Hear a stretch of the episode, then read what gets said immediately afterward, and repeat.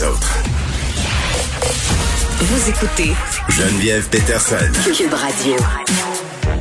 Bon, j'avais assez hâte de vous parler de Kefir. Vous le savez, c'est un sujet qui me tient à cœur. Ma repousse s'en vient très, très longue.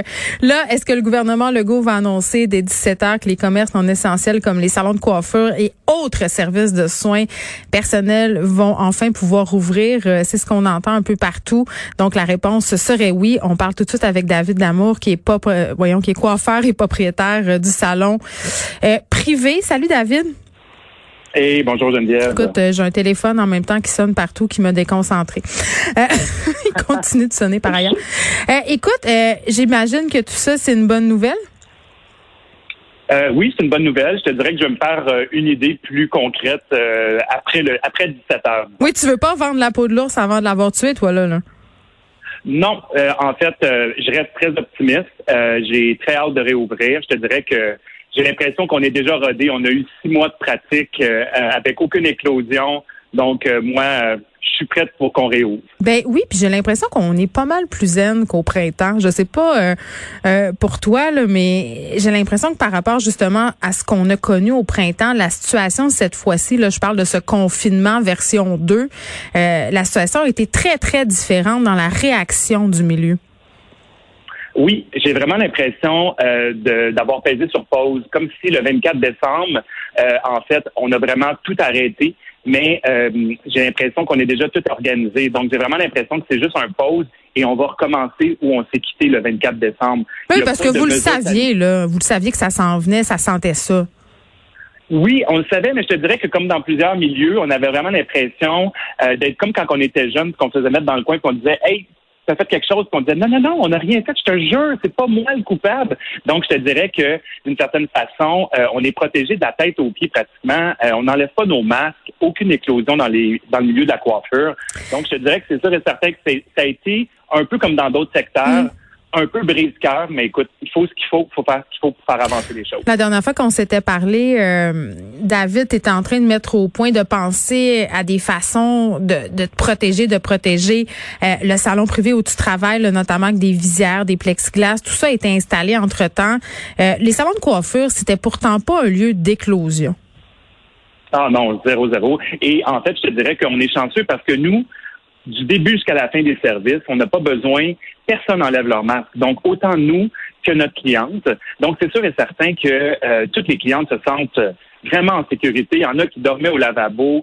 Euh, on a des messages hallucinants de clientes qui, euh, qui nous disent à quel point on leur manque. Donc, je te dirais que nous, comme je te dis, on repart ça comme le 24 mm. décembre, en force. Puis j'ai l'impression que ça va être un Noël numéro 2. Hein?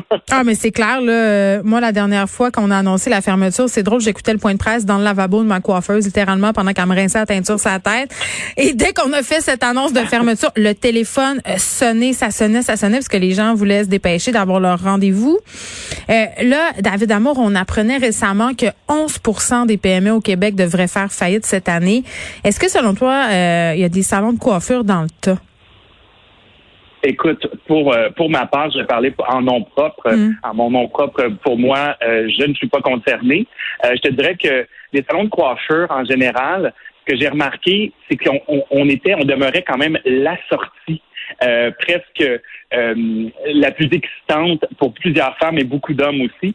Donc, je te dirais que peut-être que dans les priorités, j'ai eu l'impression qu'on était vraiment en haut de la liste des, des destinations donc pour euh, notre clientèle. Donc, c'est sûr que c'est rassurant. Est-ce que je peux dire que tous les salons de coiffure sont dans le même euh, bateau?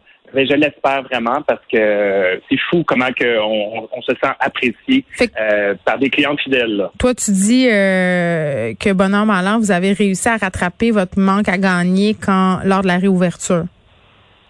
Ben moi, je dis pas ça. Il y a quand même des pertes qui restent. Oui, c'est ça. C'est important de le dire aussi. Pour les pauses. Oui. oui, vraiment, vraiment. Je fais juste dire qu'on est chanceux de rester une industrie qui est en demande, euh, qui, comme que on a eu un six mois euh, vraiment exemplaire qui démontre à quel point on fait les choses de la bonne façon, on est protégé. Donc, je te dis juste que on est chanceux d'être un milieu où que les clientes ont pas peur de venir se déposer, de relaxer. Donc, c'est ça qui est sécurisant pour nous. Oui, puis on avait tous et toutes peur du port du masque. Puis finalement, euh, c'est vraiment pas si pire que ça. Je pense qu'on est prêt à l'endurer une coupe d'heure euh, pour avoir une belle tête. Là, euh, je veux qu'on se parle des comportements clients. Qu'est-ce qui s'est passé lors de ce deuxième confinement? Parlons coiffure clandestine. Penses-tu que les récalcitrants ont récidivé? Parce que tu me disais quand on s'était parlé au printemps dernier, beaucoup de coiffeurs avaient eu des appels de clients qui offraient beaucoup d'argent pour avoir un service. Euh, ben en fait, je te dirais que, comme tu as dit au début de l'entrevue, j'ai l'impression que les gens sont beaucoup plus zen. Il y a un lâcher prise qui est vrai, hein? moins en début. Oui, j'ai l'impression qu'autant les gens sont dans un terrain connu, euh, notre clientèle accepte leur repousse. Euh, j'ai l'impression que non, on reçoit des messages de gens qui nous disent qu'ils ont hâte de revenir en salon. J'ai l'impression que ça leur renforcé l'expérience en salon, à quel point c'est important. C'est pas la même chose passer euh, quelques heures en salon que de faire ça de façon clandestine sur le bord d'un comptoir dans le fond de la lavabo de cuisine. Je suis pas sûr que c'est Non, c'est pas exactement euh, la même affaire, mais la facture est peut-être un peu moins salée par contre. Euh, David, euh, moi j'ai vu plusieurs filles aussi récemment passer en mode cheveux gris des femmes de 40 ans, 50 ans, 60 ans qui se sont dit, ben écoutez, moi la pandémie, ça m'a permis justement d'accepter ça et j'ai décidé d'arrêter de me teindre les cheveux. ça, est-ce que c'est une tendance que tu as pu remarquer? Euh, oui, mais pas juste euh, au niveau des cheveux gris. Je pense qu'il y a beaucoup de personnes qui ont, qui ont décidé de laisser aller leurs cheveux gris, mais aussi beaucoup de gens dans ce six mois-là qui ont décidé d'essayer des choses qu'ils n'auraient jamais essayé avant. Genre, mettons, donne-moi des exemples. D'aller pour les cheveux courts, euh, de laisser justement son naturel, même si c'est pas des cheveux gris à travers. Donc, de repenser une façon, une certaine technique, peut-être de faire du blond dans son naturel, ou de justement, je vais toujours voulu avoir cette coupe de cheveux-là, j'ai jamais osé. J'ai l'impression que les gens s'amuse de plus en plus avec la coiffure. Et, comme je te dis, ce lâcher prise-là fait en sorte que c'est pas une question de vie ou de mort. Pourquoi qu'on n'essaye pas? Ben, ça, tu as bien raison, mais en ce sens-là, il y a bien des gens qui ont essayé des affaires à la maison. Est-ce que tu penses que tu vas avoir autant d'accidents de toupette puis de repousse de teinture de pharmacie à rattraper le 9 février? je te dirais que, tu sais, pour les toupettes, des choses comme ça, c'est cute. Je te dirais par contre que c'est sûr que. Mais c'est pas tout le temps cute. ben, écoute, je te dirais que maintenant, avec les réseaux sociaux, on voit beaucoup plus de différents looks. Donc, j'ai l'impression que c'est plus intégré. C'est plus les couleurs que c'est un peu plus pointu. Euh, il y a des gens qui n'ont pas nécessairement l'expertise donc de s'appliquer des colorations à la maison. Donc, je te dirais que même encore là, c'est mieux d'avoir peut-être un professionnel qui va euh, qui va appliquer une coloration de pharmacie que plutôt que d'avoir, mettons, une personne à la maison qui va euh, appliquer euh, des produits professionnels sans l'expertise. Pourquoi? Qu'est-ce qu'ils font? Qu'est-ce qu'on fait de mal? C'est quoi qui fait qu'on se gâche la tête? Puisque dans ma tête, tu sacs la teinture dans la tête, tu brasses un peu, puis tu attends 30 minutes, puis tu rinces. ça dépend. Ça dépend. Peut-être pour les bruns, des fois, c'est peut-être plus pardonnable, mais il y a des couleurs que veut, veut pas, puis des mélanges. Pas pour rien qu'on vient en salon. Il y a des mélanges qui sont faits précis avec un, un corps de type de telle couleur, avec un autre affaire d'une autre couleur. Donc, c'est comme personnalisé. Donc, c'est sûr que oui, on va rattraper certaines affaires, mais écoute, on va juste passer plus de temps de qualité avec notre clientèle. C'est parfait. Ben, je comprends, mais là, est-ce que tu peux me dire un petit mot sur les kits de mèche qu'on vend? Puis là, sur la boîte, tout le temps bien beau, là. Puis là, t'as juste à te passer la petite brosse, là. Puis là, t'es supposé d'avoir des mèches comme la fille sa boîte.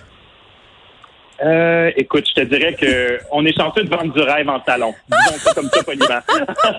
OK. Euh, là, David Amour, j'imagine que euh, dès l'annonce de ce soir, là, si on va de l'avant justement avec cette réouverture des salons de coiffure, euh, vos lignes vont pas dérouler. Comment vous allez marcher? Comment vous allez procéder? Parce que les gens qui avaient déjà un rendez-vous, dont les rendez-vous ont été annulés, comment vous allez gérer tout ça? Parce qu'il va y avoir une espèce d'effet d'entonnoir monstre, là.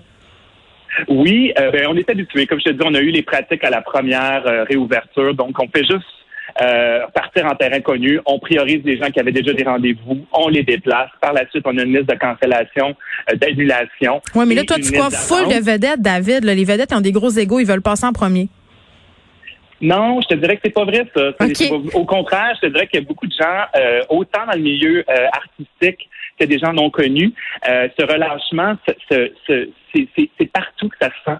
Donc non, je te dirais que les gens comprennent qu'on est des humains et non des machines.